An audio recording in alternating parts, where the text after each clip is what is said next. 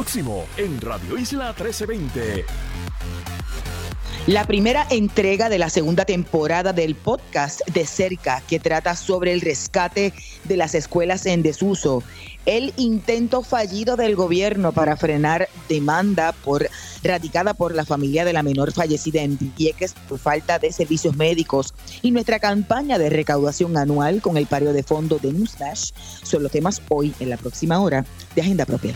Todo el mundo tiene su agenda, políticos, empresarios, organizaciones e individuos. La nuestra Investigar, fiscalizar, incomodar, sacar a la luz lo que nos afecta o nos quieren ocultar. Estás en sintonía de Agenda Propia.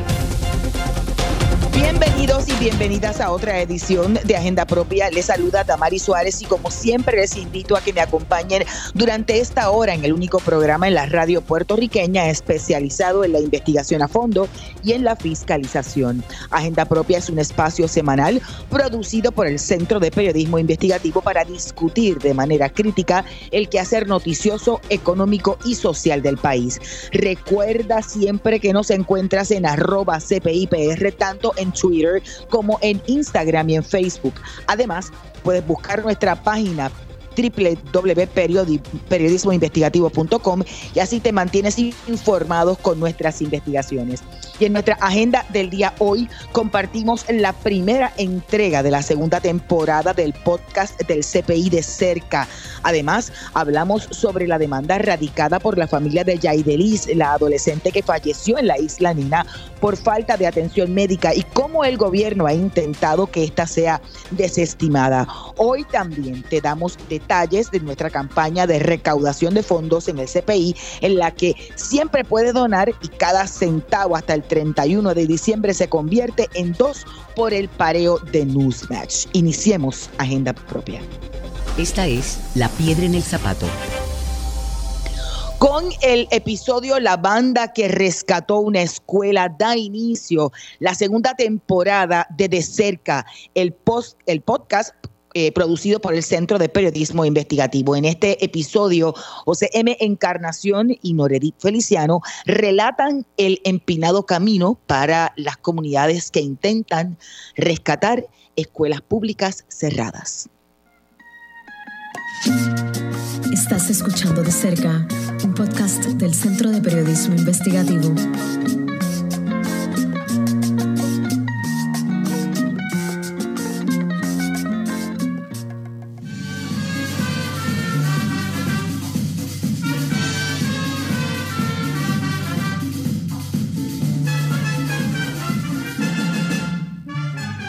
La banda de Río Grande calienta motores para su ensayo semanal. Lo hacen desde un salón de una escuela rescatada del abandono en Río Grande, un municipio en el noreste de Puerto Rico. La mayoría de los jóvenes que escuchamos son de la escuela pública. Se cuentan con los dedos de una mano los que antes de llegar aquí tomaron al menos una clase de música en su escuela. Ahora mismo trabajo como asistente dental entré a la música tarde. A veces me entra un, como un arrepentimiento de no haber, que no me hayan enseñado que se podía estudiar música. Stephanie Delgado lleva seis años en la banda. También es producto de escuela pública y nunca tuvo una clase de música. En la banda aprendió a tocar la batería y el bajo. Quizás al yo saber más chiquita que podía estudiar música, podía ser músico o algo, pues a lo mejor no estaría ahora como asistente, estaría, no sé, maestra de música o especializada más a fondo en instrumentos. Stephanie estudió en una escuela que no tenía maestro de música. En 2022, el Departamento de Educación tenía solo 413 maestros de música para casi 900 escuelas públicas en el país. Esa reducción no se dio en un vacío. Aquí, en Borinquen, la tierra del Edén, la que al cantar el gran Gautier llamó la perla de los mares, una de las potencias musicales a nivel mundial, son más las escuelas que se cierran que las que se abren. La escuela donde hoy ensaya esta banda fue abandonada a finales de los años 90. Fue un presagio al cierre de más de 700 escuelas por el gobierno de Puerto Rico. El director de la banda, Richard Williams, convirtió las lágrimas en notas musicales. ha luchado contra la eliminación de escuelas, recortes presupuestarios, un alcalde corrupto y la falta de empleo y vivienda a nivel personal para que la banda de Río Grande siga tocando. Desde una escuela rescatada, su proyecto llena un vacío de educación musical en la región noreste de la isla. Mi nombre es José Manuel Encarnación Martínez y junto a Nore Feliciano miramos de cerca el rescate de las escuelas abandonadas en Puerto Rico.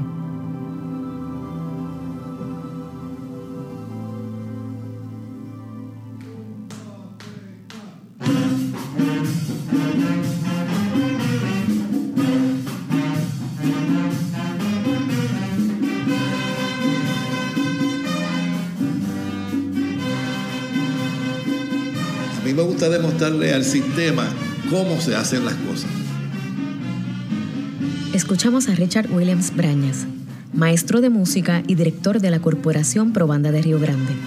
Nació en Nueva York, de padres boricuas, y se mudó a Puerto Rico durante su niñez. Trabajó por casi 20 años como maestro de música en el Departamento de Educación. La banda que dirige lleva activa 70 años. Es un referente cultural en Río Grande. Richard comenzó a dirigirla en la década de los 90 y rápidamente se dio a conocer dentro del sistema educativo. Llegó a amenizar actividades que organizaba el Departamento de Educación y eventos oficiales hasta principios de este siglo. Era la época dorada del programa de escuelas de la comunidad. El gobernador en estos precisos momentos ya se encuentra acercándose al lugar, está saludando a los jóvenes que comunicáramos en su mayoría pertenecen a las escuelas de la comunidad del país, niños y jóvenes que los estarán acompañando hasta los terrenos del morro. De hecho, aquí hay un grupo de música, el trío de cuerdas de la Escuela Libre de Música, que está interpretando un hermoso tema para 1998, la administración de Pedro Rosselló identificó 1.538 escuelas públicas alrededor de Puerto Rico para, en teoría, darles más autonomía. Esto suponía mayor autoridad, libertad y responsabilidad para las escuelas a la hora de administrar los planteles según su contexto comunitario. Eh, estamos aquí en un momento que para mí es muy especial y por eso lo hemos querido compartir con estos niños, estos jóvenes puertorriqueños en esencia, cuando miramos lo que tenemos por delante, lo que define ese nuevo siglo es en esencia estos niños y esta juventud puertorriqueña. Pero en vez de asegurar la existencia de las escuelas de la comunidad y darles recursos, años más tarde se hizo todo lo contrario. Comenzaron a cerrarlas. Y diferentes administraciones gubernamentales convirtieron esa práctica en política pública alegaron que había menos estudiantes e impulsaron la idea de consolidar matrículas en planteles más grandes. Uno de los primeros planteles que cerró bajo esta lógica fue la Escuela Josefina Quiñones, un ejemplo de lo que ocurriría después a lo largo y ancho del archipiélago. Allí, todos los jueves, se reúnen Richard y su banda. Sí fue la primera escuela superior de y tiene que tener como 100 años, 101, 102 años de, construido. Todavía sirve el timbre. Ese era el timbre de la época. El edificio de la escuela es centenario. Está en el centro histórico de Río Grande. Fue la primera escuela superior del municipio. Los jóvenes ensayan en un salón al que le falta pintura, que recién tiene ventanas nuevas y que se va reparando gracias a las manos de los voluntarios que se suman a la iniciativa de poquito en poquito. Tienen dos aires acondicionados y los instrumentos donados se combinan con pupitres viejos. Aquí la mística del abandono se funde con el esfuerzo de revivir una chispa creativa en la juventud. Tiene que haber una chispa, algo que los motive a ellos a entrar y a seguir la música. La escuela la cerraron en 1997. El gobierno dejó perder la estructura y sus salones pasaron a ser cuartelillos para el consumo y venta de drogas durante casi una década. Entonces al principio tuve que meterme ahí, en, el salón de allá, que era que yo daba clase, meterme ahí a vivir y ya. Y tuve como, como un año. Cuando Williams dice que se metió allí, se refiere a que literalmente ocupó la escuela. Vivió allí por espacio de un año cuando lo perdió todo y quedó desempleado como yo caí en la debacle, me dejaron sin sueldo, sin nada, yo tuve que tomar la decisión, ¿dónde voy a vivir? Llegué hasta pensar en deambular. Se preguntarán cómo Williams, siendo director de la banda y maestro de música, llegó hasta aquí. En el 2009 fue uno de los 30.000 servidores públicos que quedaron en la calle cuando el exgobernador Luis Fortuño firmó la llamada Ley 7 para el despido de empleados públicos. ¿Qué plantea, gobernador? Que el empleo que consigan jamás va a estar cercano al que generaban en el gobierno y que eso lo que va a hacer es empobrecer a la familia. En algunos casos puede que sea el caso, en otros no. Eh, desgraciadamente, ¿cuál es la alternativa? Cerrar el gobierno. Fortuño lo catalogó como una medicina amarga, necesaria para eliminar un déficit millonario.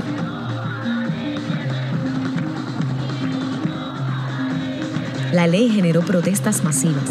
Muchos de los cesanteados fueron maestros. Williams fue uno de ellos.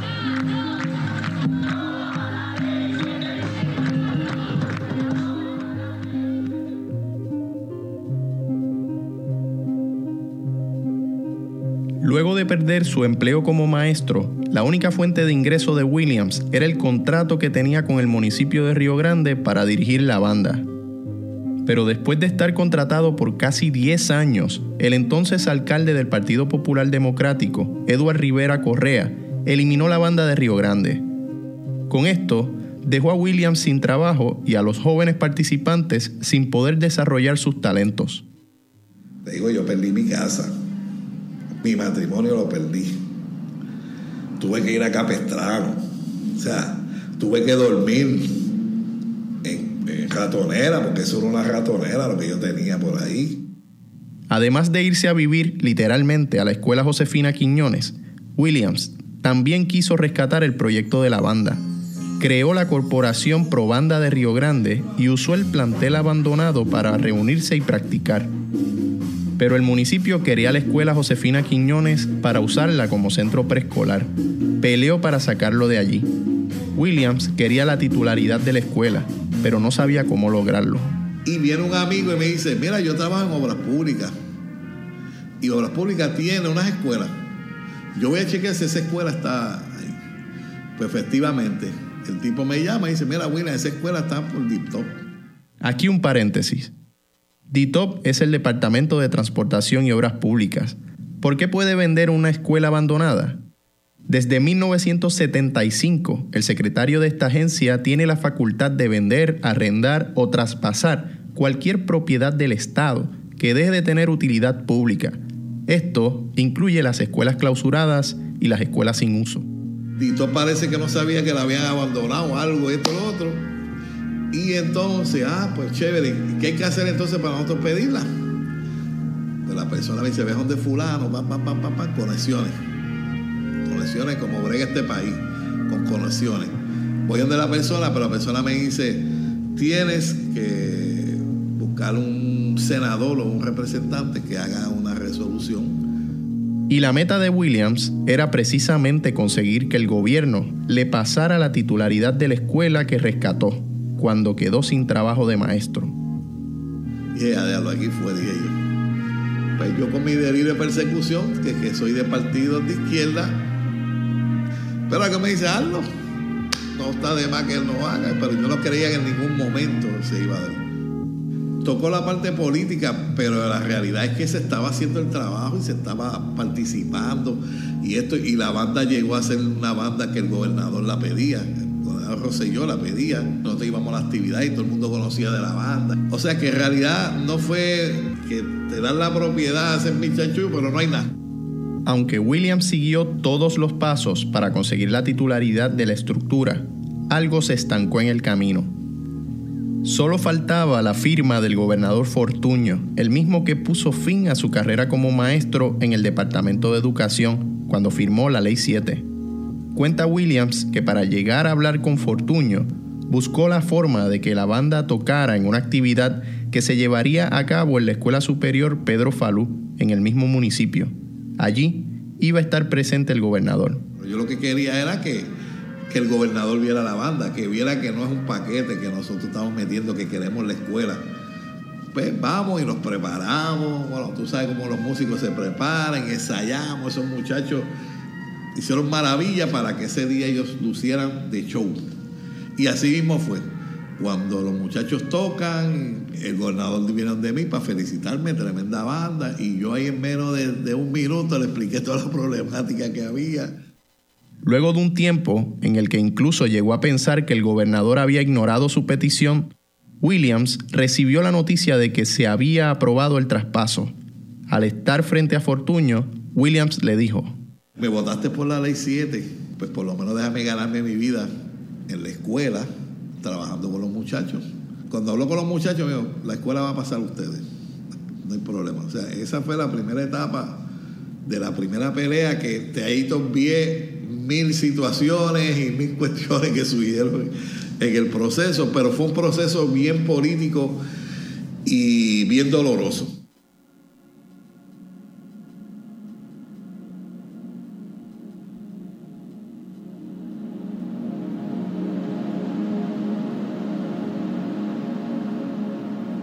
Bajo el mandato de los gobernadores Alejandro García Padilla, Ricardo Rosselló y Wanda Vázquez, se cerraron por lo menos 480 escuelas públicas en Puerto Rico. Desde el 2017 se han alquilado o vendido más de 330 de estos planteles. Para organizaciones como la de Richard Williams, conseguir la titularidad permanente de estas escuelas es una larga batalla burocrática.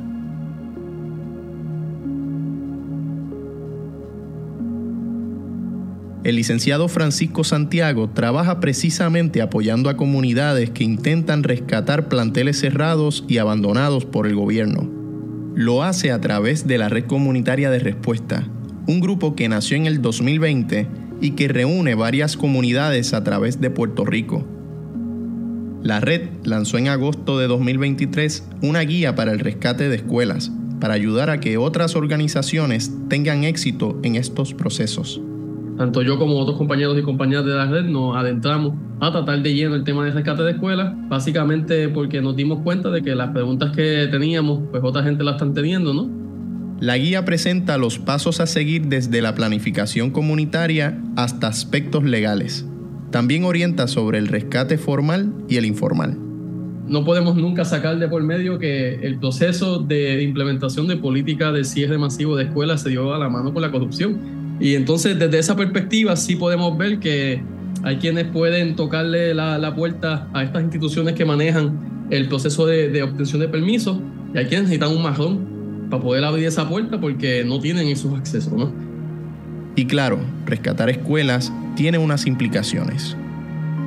Estamos hablando de comunidades ¿no? rezagadas, comunidades que adquieren o, entran en posesión de, de control de estas escuelas con poco ningún dinero, que el, poco dinero que, que, tienen es para poder quedar sin fines de lucro con la extensión, para entonces poder ¿verdad? formalizar el proceso y que las inversiones requeridas para poder, por ejemplo, hacer un centro de acopio o hacer un centro de manejo de mínimo de emergencia, ¿no? de poder tener unas placas solares con, con unas cositas, pues requiere una inversión bastante grande. ¿no?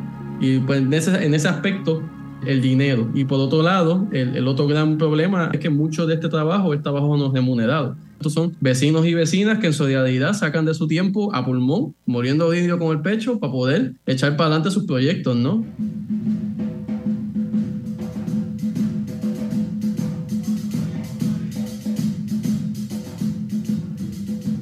La segunda etapa de la lucha de Williams fue dar continuidad al proyecto.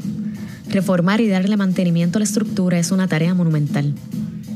El ingreso con el que cuenta para mantener la propiedad y la operación de la banda Depende principalmente de las clases que ofrece o de donaciones. Hay clases individuales y grupales.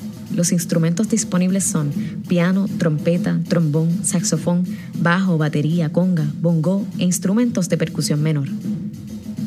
Al menos 50 estudiantes se benefician cada año.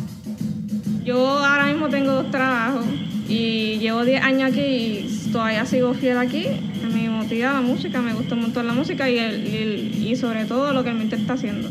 Escuchamos a Yaritza Rolón, saxofonista que actualmente se desempeña como líder de los estudiantes del conjunto. Se ha visto cómo los estudiantes han mejorado en, cuanto a su personalidad, eh, en los estudios. Casi todos los que están aquí este, son cuatro puntos. Ahora mismo tenemos una compañera que estaba con nosotros, está estudiando ingeniería en Mayagüez. Creo que todas las becas que hay en Puerto Rico las la ha recibido. Para mantener vivo el programa, Williams le solicitó un donativo al municipio de Río Grande para la compra de instrumentos y materiales. Recientemente recibieron la aportación. Al ver el ensayo, se observan los estudiantes practicando con los instrumentos nuevos. Alex Calzada tiene 12 años y es uno de los estudiantes del grupo. Llegó en junio y en tres meses y medio es uno de los percusionistas principales de la banda. Toca timbal, tambora, tambores, el bongo, las congas, el guiro y lleva la clave con la campana. Bueno, pues estoy aquí porque él desde pequeño le interesaba tocar bongoes y congas y llegamos aquí a través de un tío de él que nos dijo que aquí en Río Grande había una banda de música y aquí llegamos. Su madre, Nayomili Torres, asegura que estar en este grupo ha mejorado el rendimiento académico de su hijo. Es un poquito más serio, más responsable, como que las directrices pues las coge más directas.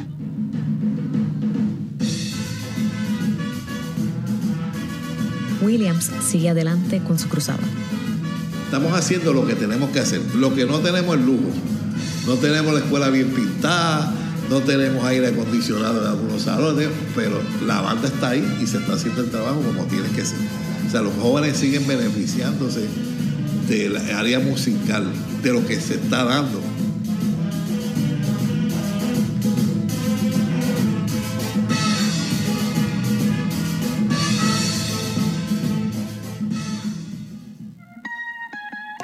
Escuchaste de cerca un podcast del Centro de Periodismo Investigativo. Fue producido y narrado por Nore Feliciano y José Encarnación. El diseño de sonido fue hecho por Nore Feliciano. La edición estuvo a cargo de Luis Valentín y Carla Minet. La canción tema es El Arca de Mima. Para leer más historias y apoyar al CPI, entra a periodismoinvestigativo.com.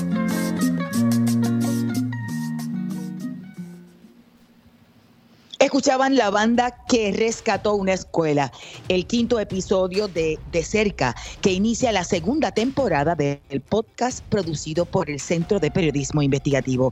Pueden buscar De Cerca en Spotify o en tu plataforma de podcast favorita. Vamos a una breve pausa, pero mantente en sintonía, ya que al regreso hablamos con Norelit Feliciano y con Luis Valentín. Escuchas Agenda Propia.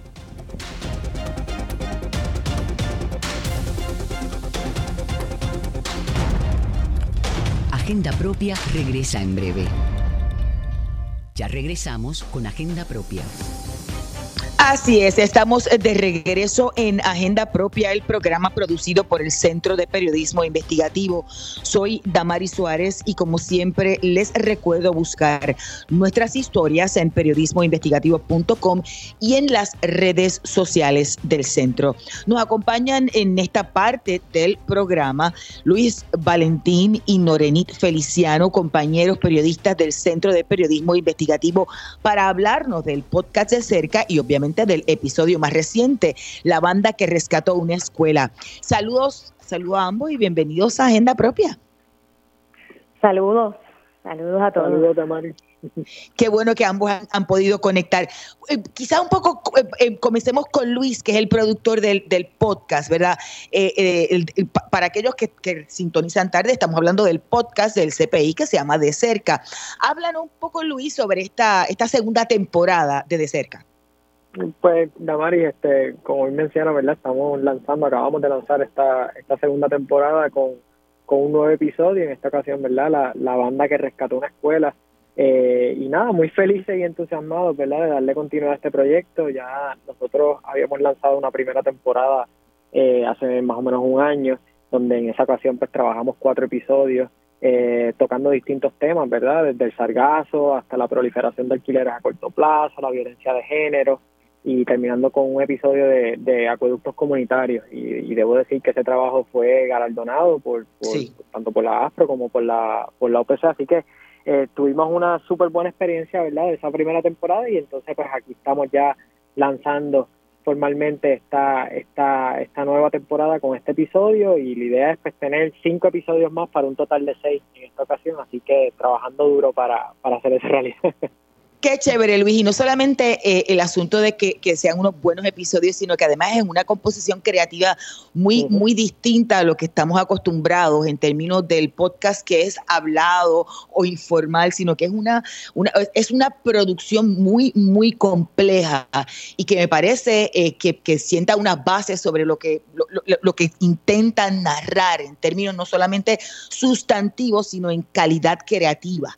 Y quisiera un poco entrar en ese aspecto con, con Nore, porque quiero que nos narre un poco cómo fue la experiencia, no solamente de este, de este podcast en particular, de este, de este episodio, el número quinto, sino ese proceso creativo, Nore.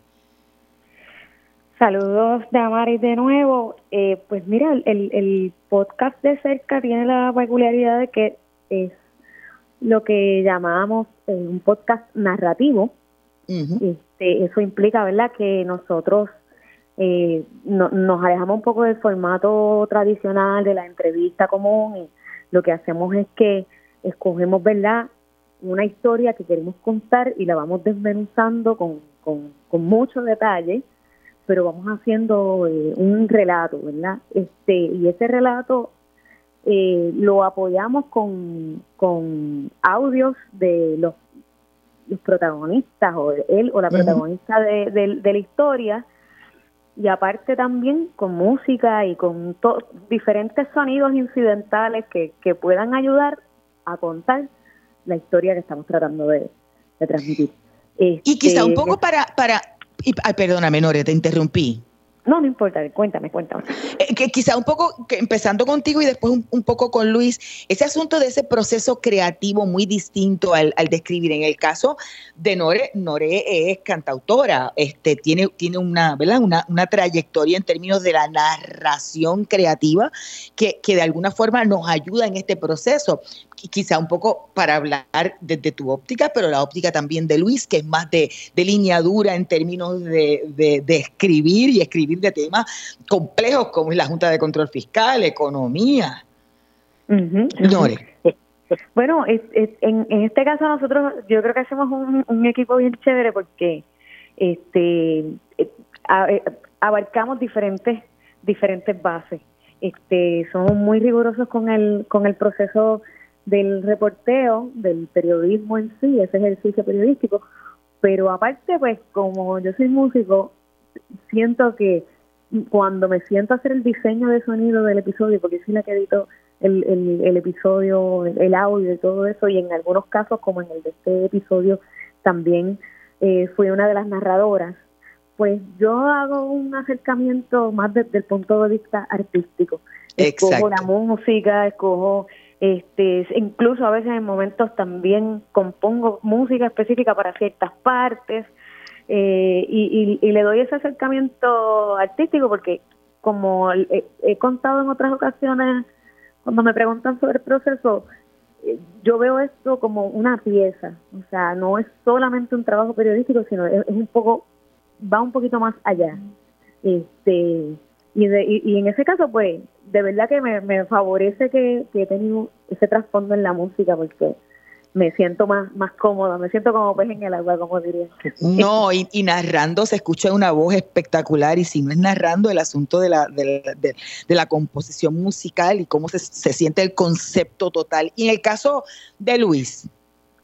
Para mí, bueno, iba a mencionar, ¿verdad? Eso mismo, que, que, que yo pues no eres la editora de sonido, así que para mí ella hace magia, ¿verdad? Con, con, con esta producción en todos los episodios y, y pues yo quizás pues asumo un rol, ¿verdad? De, de, editar el libreto y, y, y pues limitarme a eso, claro, es como como dices, yo estoy acostumbrado quizás a, a escribir, ¿verdad? Investigación y mayormente escrita y pues quizás cambiar ese chip a escribir pues, un libreto, una narración, ¿no? Que como bien dices, ¿verdad? De que este podcast busca narrar esas historias que están detrás de las investigaciones que ya de por sí hacemos en el centro. Así que es quizás un, reto, ¿verdad? Siempre, ¿verdad? Cambiar ese chip y darle esa nueva mirada, pero pero sin duda pues se, se, nutre muchísimo del, del, trabajo que ya se realiza en el centro, ¿verdad? A través de estas investigaciones. Y también me gusta mencionar que algo que permite el podcast, ¿verdad? Es que, que hasta ahora pues hemos podido escuchar la voz y el trabajo, ¿verdad? Narrativo de periodistas del centro que quizás uno no conoce mucho, ¿verdad? O simplemente están, pues se conoce el byline, como quien dice, pero no no, no se conoce esa personalidad, ¿verdad? Que te permite y, te, y te da la oportunidad eh, el audio, ¿no? Escuchar las voces y, y, una narración que para mí, pues eso también este, añade muchísimo valor y de verdad que es un proyecto que, que, nos entusiasma mucho trabajar, debo decir. Qué bueno. Me, me, quedan como unos 15 segundos, Nore, pero me gustaría un poco que planteara cómo llega o cómo surge el tema de este quinto episodio, que es el rescate de las escuelas. Bueno, ya José Encarnación, el periodista compañero que trabajó con nosotros en este episodio, tenía una investigación sobre las escuelas rescatadas y nosotros para profundizar un poco más tomamos de decidimos contar la historia de Richard Williams, el director de la banda de Río Grande. Él, pues, este, nosotros, la verdad es que yo lo conocía desde antes porque he tenido la oportunidad de, tocar con la banda de Río Grande en algunos eventos. Yo soy del área este, yo soy de Luquillo, así que este cuando no no verdad surgió esta oportunidad pensamos en él porque él rescató la escuela Josefina Quiñones para darle continuidad también no este rescató la escuela y simultáneamente le dio continuidad a la banda de Río Grande así que pues era un personaje idóneo para para ilustrar lo que está pasando alrededor de Puerto Rico con otros proyectos también Gracias a ambos, que ya tengo conectados a mis próximas invitadas y, obviamente muchas felicidades por este quinto episodio. Ustedes, amigos y amigas de Agenda Propia, pueden leer la transcripción y escuchar el podcast, no tan solo en periodismoinvestigativo.com, sino que además este y todos los episodios de De Cerca los pueden escuchar en Spotify y como les decía, en tu plataforma de podcast favorita. Escuchaban a Luis Valentín, productor de De Cerca, y a Nora Morenit Feliciano. Y ahora nos conectamos con otra de las periodistas del Centro de Periodismo Investigativo, Cristina del Marquiles, y la abogada Lindia Baquiel, porque el gobierno de Puerto Rico ha intentado detener el pleito que iniciaron familiares de Yaidelis Moreno Ventura, la adolescente que murió en el Centro de Salud Provisional de Vieques allá para el 2020. El gobierno reclamaba que una orden en el caso de quiebra que se lleva en el Tribunal Federal impedía continuar con la reclamación monetarias. Mientras reportábamos esta historia en el centro, del gobernador y sus funcionarios celebraron el pasado miércoles la colocación de la primera piedra del nuevo centro de salud que reemplazará el destruido por el huracán María ya para el 2017. Saludos a ambas que sé que están ya conectadas a través de la línea telefónica. Bienvenidas a Agenda Propia. Saludos, Damaris. Saludos en mi parte. Empiezo con Cristina del Mar un poco para que nos resume de qué se trata y, que nos hable un poco de la, de la historia que publica. Sí, eh, como reportaste, hemos estado en comunicación con, la licenciada Batiel, que nos acompaña en línea desde que se presentó este recurso, la familia de Yaidelis, que reclaman eh, de la negligencia eh, por parte del gobierno de Puerto Rico, el Centro de Salud y los médicos que atendieron a Yaidelis en, en aquel momento en el 2020, pero que también tienen un reclamo eh, mayor, que es que se decrete inconstitucional y contrario a los derechos humanos el abandono de la salud pública en Vieques y todo, todo, todo esto tiene que ver con la falta de un centro de salud, de un hospital digno.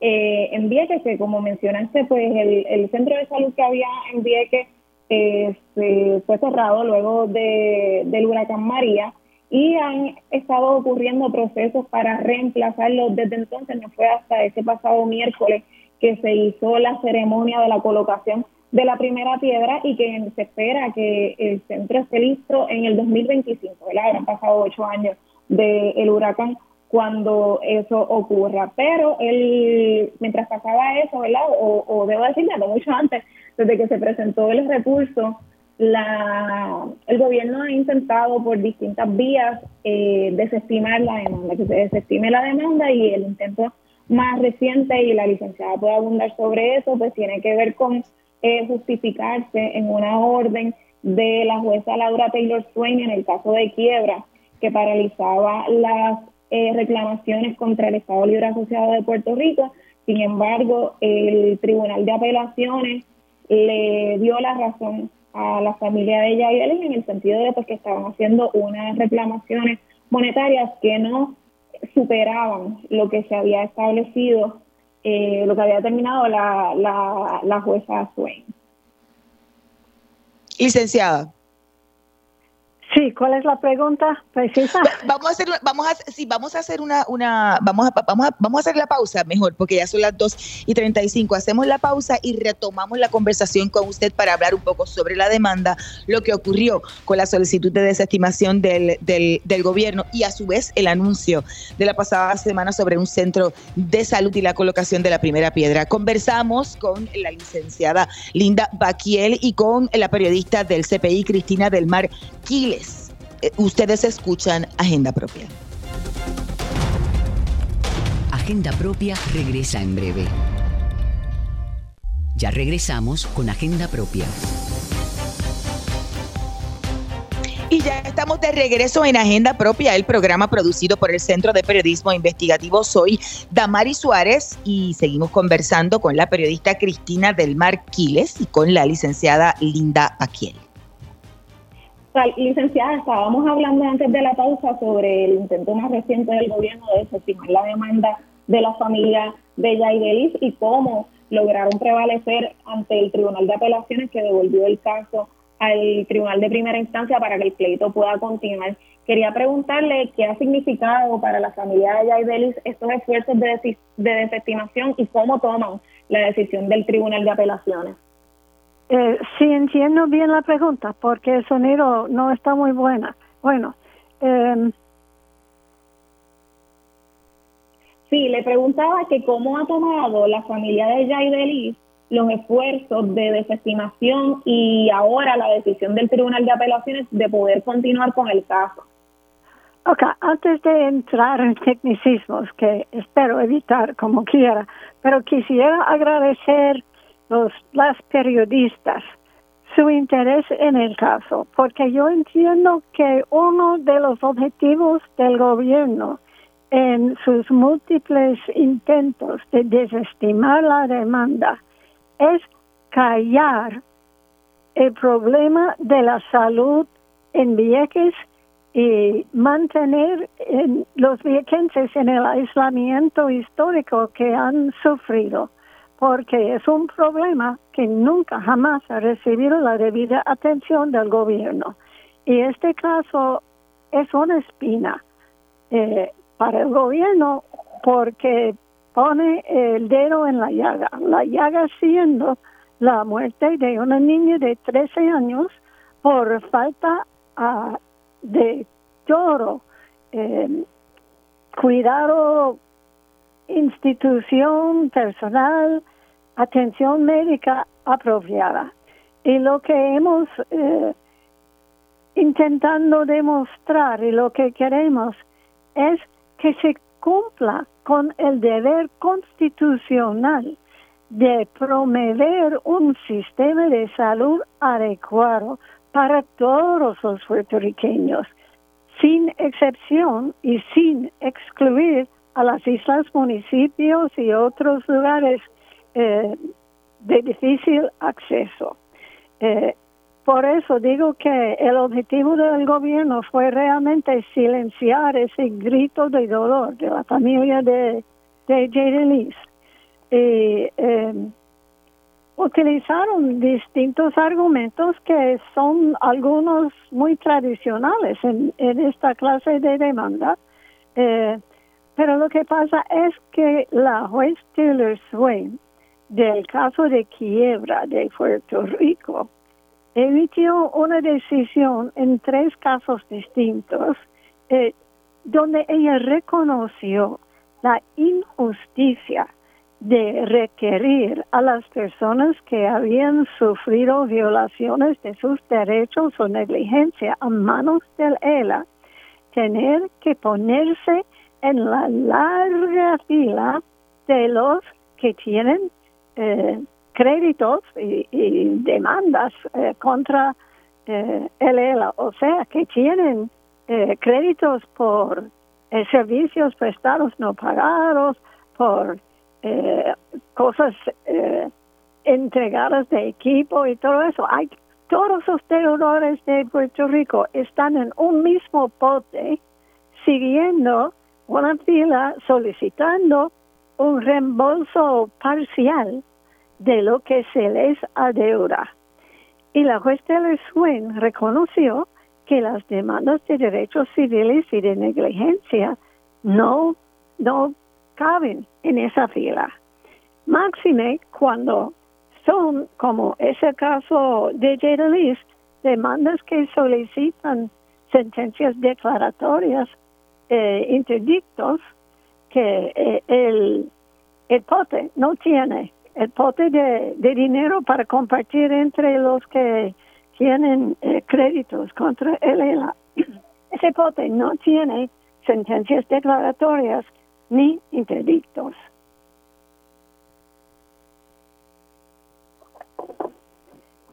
Licenciada, una preguntita muy breve porque nos quedan apenas 30 segundos. Ustedes precisamente piden ese derecho, es que los que los viequenses tienen ese derecho, al igual que el resto de los puertorriqueños, de tener acceso a servicios de salud.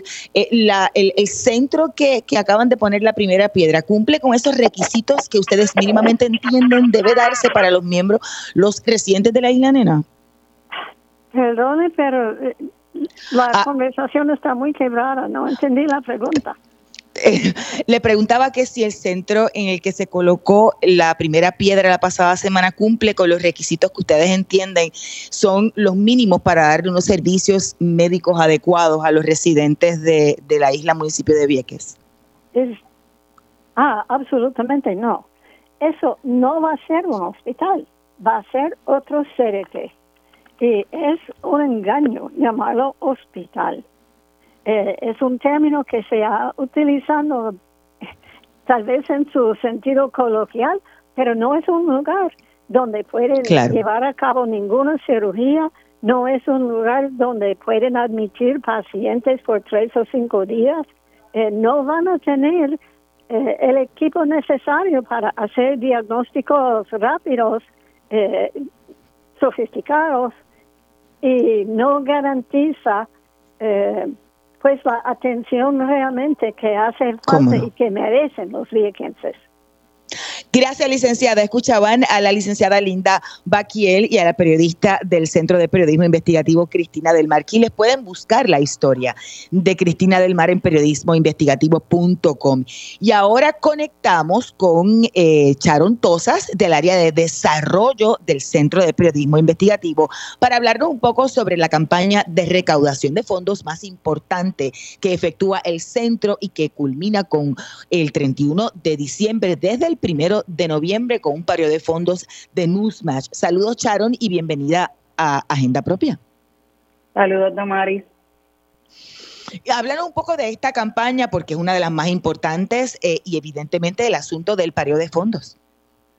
Seguro, ya llevamos siete años siendo parte de esta campaña de Newsmatch y esto es posible gracias a todos nuestros lectores que año tras año esperan esta campaña que, como bien dijiste, comenzó el 1 de noviembre y culmina el 31 de diciembre. Todas las donaciones que estemos recibiendo durante ese periodo van a estar siendo duplicadas. Eso quiere decir que si usted nos da una donación de 5 dólares, el centro estaría recibiendo 10. Así que es sumamente importante que todas las personas que estén interesadas en apoyar la misión del centro puedan hacerlo durante este periodo y tienen hasta el 31 de diciembre para poder realizarlo. A mí siempre me gusta hablar en el programa cuando hablamos de las recaudaciones de fondos que hacemos o las actividades para recaudación de fondos, que la gente entienda el por qué para nosotros como una entidad sin fines de lucro son tan importantes estas campañas.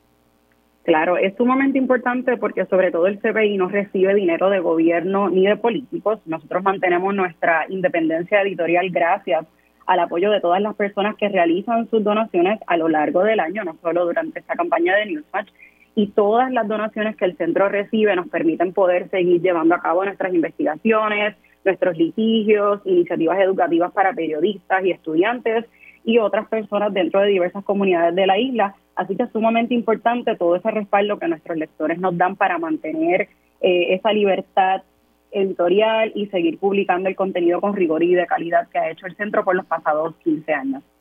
Claro, Charon, y, decimos que es una importantísima, la campaña más importante porque literalmente se convierte en, cada dólar, en, un dólar adicional, eh, porque hay un pareo de fondos de Newsmash. ¿Cuáles son las expectativas de esta campaña que culmina el 31 de diciembre? Pero sobre todo, me parece que hay como una bonificación o algo eh, adicional a ese pareo de fondos, ¿no?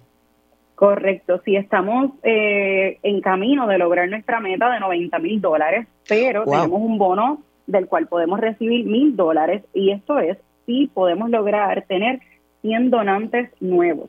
Así que si usted que nos está escuchando sabe del centro o no nos conoce, puede ir a nuestras redes sociales, a nuestra plataforma Periodismo Investigativo Com y allí poder conocer nuestro trabajo y a realizar su donativo. Al momento que tengamos 100 donantes nuevos durante esta campaña hasta el 31 de diciembre, el CPI estará recibiendo un bono de mil dólares.